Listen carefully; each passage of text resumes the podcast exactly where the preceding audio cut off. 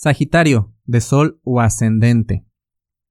En tu trabajo, probablemente encontrarás una oportunidad de, poder, de poder dar más valor a lo que haces, ¿ok? O que se te renumere justamente.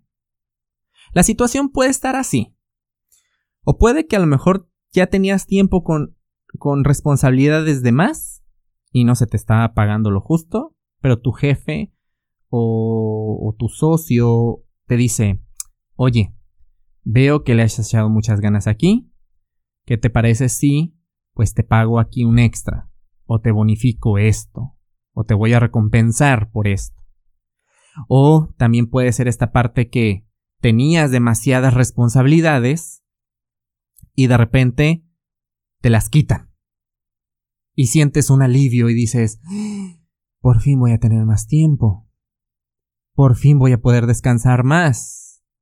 En vez de entrar a las 5 de la mañana, pues ya voy a entrar a las 8 y créeme que las personas que se levantan a las 5 de la mañana, el hecho de dormir una o dos horas más, son una bendición. Entonces, cualquier cambio que venga es para darte un poco más de libertad y que la aproveches. Y que la aproveches para hacer algo que te aporte más bienestar, no para que te eches más compromisos o más trabajos por otra parte. ¿Ok? No vayas a caer en ese error porque Sagitario yo sé que tú eres, que te encanta ser productivo y te encanta trabajar y te comprometes y andas para allá y andas para acá. Entonces, tranquilo.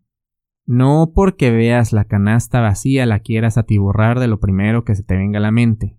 Utiliza ese espacio para ser más creativo, para chiquearte más, pasar más tiempo con tus hijos, con tu pareja, este, a lo mejor haz planes de hacer alguna actividad o un deporte, pero este tiempo, y esto es con la luna nueva en Virgo, date el tiempo para tener mejores hábitos que te hagan sentir mejor, porque esto va para largo y estos efectos de de querer a tener, o sea, de tener más tiempo te van a beneficiar a largo, pero a muy largo plazo.